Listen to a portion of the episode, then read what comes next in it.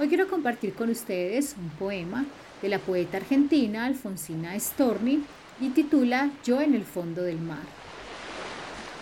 En el fondo del mar hay una casa de cristal, a una avenida de Madrepora hasta un gran pez de oro a las cinco me viene a saludar.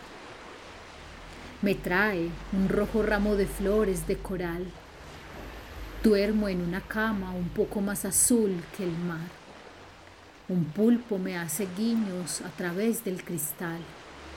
En el bosque verde que me circunda, din, don, din, dan, se balancean y cantan las sirenas de nácar mar.